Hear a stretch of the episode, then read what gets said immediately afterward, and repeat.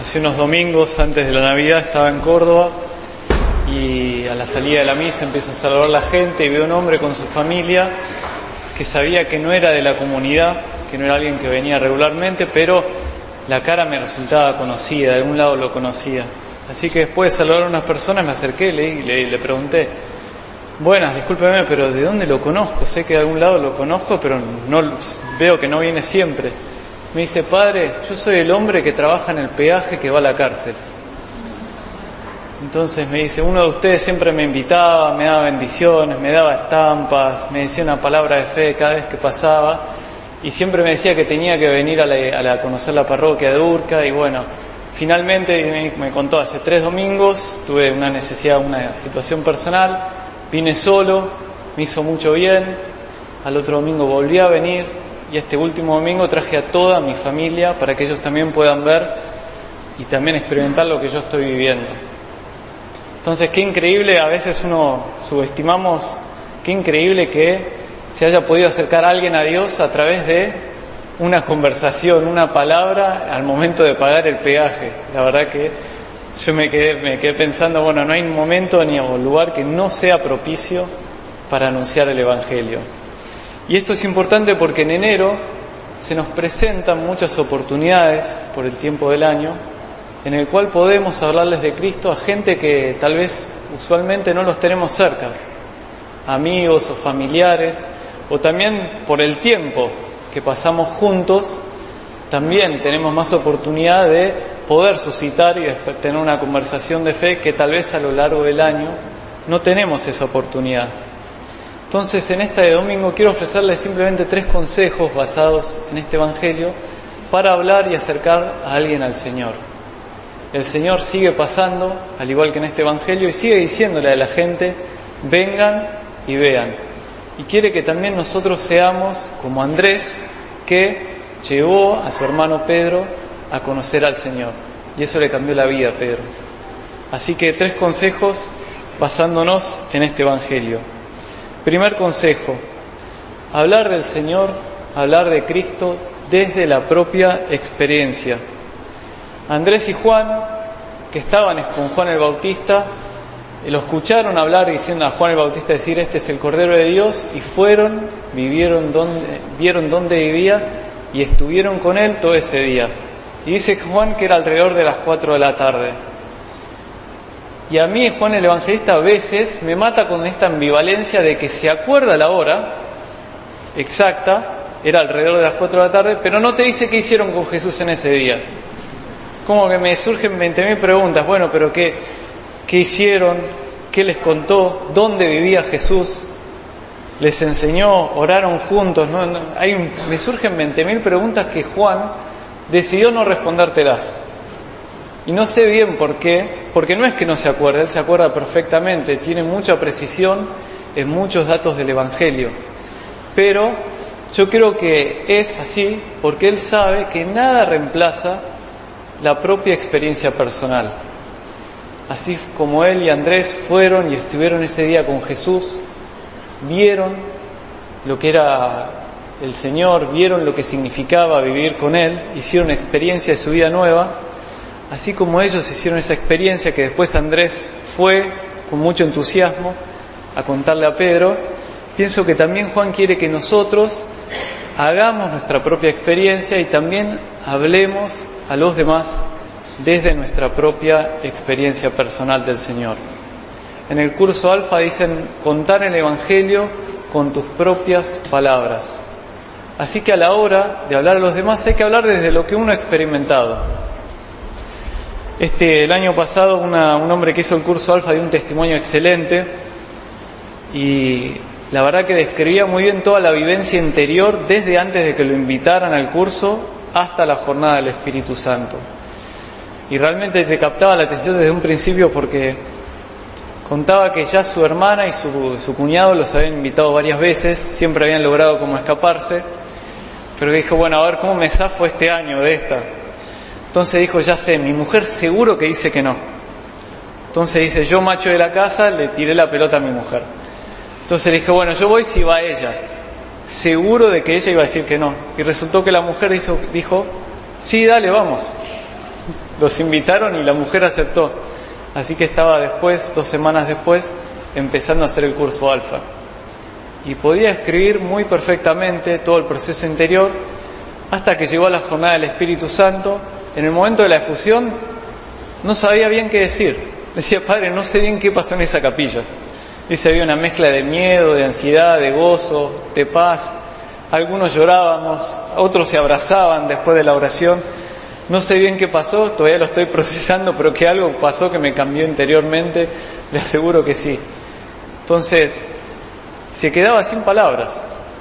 Y eso, el no tener palabras para contar esa experiencia de Dios tan fuerte, lo hacía más auténtico y más verídico al testimonio.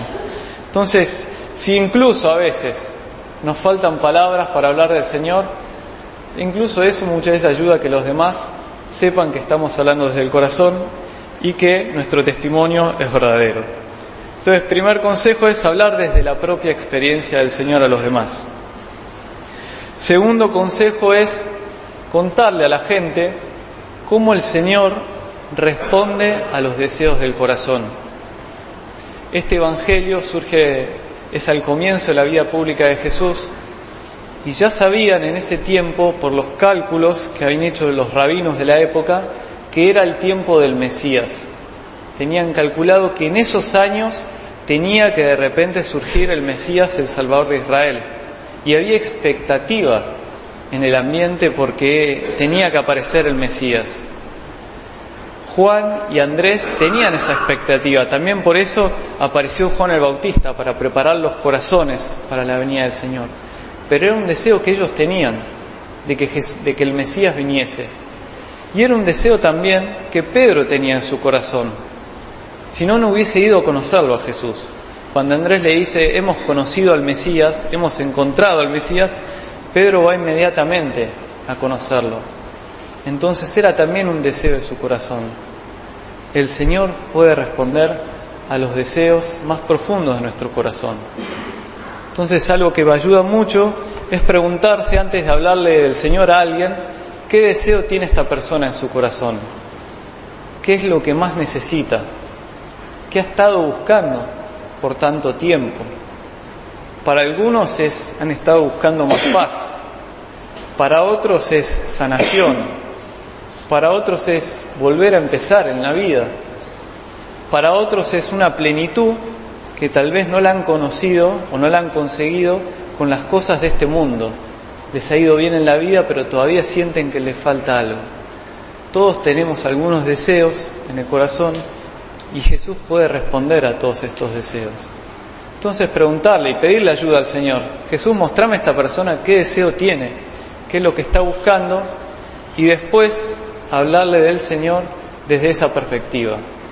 Jesús puede responder al deseo de paz que vos necesitas. Jesús te puede dar la plenitud, la felicidad que hace tanto buscas en tantos lugares y tal vez todavía no has encontrado. ¿Por qué no probás? Entonces, contar al Señor cómo Él sacia los deseos del corazón. Segundo consejo. Y el tercer consejo, y este es un poco más difícil, acá el Evangelio nos sube un poco la vara, que es mirar a las personas que queremos acercar a Cristo, cómo las miraba el Señor.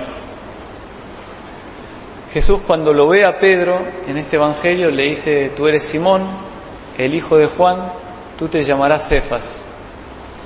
Jesús veía de una manera especial a la gente. Los cuatro evangelistas toman nota de la mirada del Señor. Había algo muy especial en su mirada que todos los que la experimentaban se ve que no quedaban indiferentes. No sabemos bien qué veía el Señor, pero acá Juan nos da un indicio. Dice primero Jesús, tú eres Simón, conoce el presente de Pedro, sabe a dónde estaba en ese momento, sabe cuál era su situación actual. Hijo de Juan, le dice después, conoce el pasado, sabe de dónde viene Pedro. Y también le dice, tú te llamarás Cefas, conoce el futuro de Pedro. Pedro aún no era el líder de la iglesia, aún no era discípulo del Señor, aún no era la roca sobre la cual se iba a apoyar la iglesia, aún no era ese hombre valiente que dio su vida por amor a Cristo. Sin embargo, Jesús cuando lo mira ya ve todo el potencial que tiene Pedro. En su mirada veía todo ese potencial. Había un gran santo escondido en este hombre. Entonces pidámosle al Señor poder mirar un poco así a la gente, poder mirar el potencial que hay, imaginarnos, Señor, cómo sería la cara de esta persona si te conoce y experimenta tu amor. ¿Qué pasaría en esta familia que todavía Dios no ha entrado si el Señor entrara y produciría una revolución de vida nueva en esa casa? ¿Cómo cambiarían las relaciones entre ellos? Pedirle al Señor que nos ayude a ver eso en oración, porque eso nos va a llenar de entusiasmo. Algunos hemos visto cómo el Señor cambia corazones y cambia vidas. Y con esto podemos anticipar un poco el gran bien que el Señor le puede hacer a alguien. Hay mucha gente que tiene muchísimo potencial. Andrés llegó a Simón y no sabemos si Andrés sabía quién iba a ser Simón a futuro. Pero imagínense si Andrés no se hubiese decidido a presentarle al Señor a Pedro. ¿Qué hubiese pasado? La historia sería otra. Así que pidamos al Señor un poco de su mirada, un poquito. Ya si nos da un poquito, nos va a hacer un gran bien y nos va a ayudar mucho a lanzarnos a hablar a los demás del Señor en este tiempo. Pidamos la gracia de poder ser como Andrés, que se caracterizó juntamente por esto en su vida, en acercar a los demás a Cristo, en presentarle gente al Señor. Seamos como Él en este tiempo y animémonos a hablar del Señor a otros.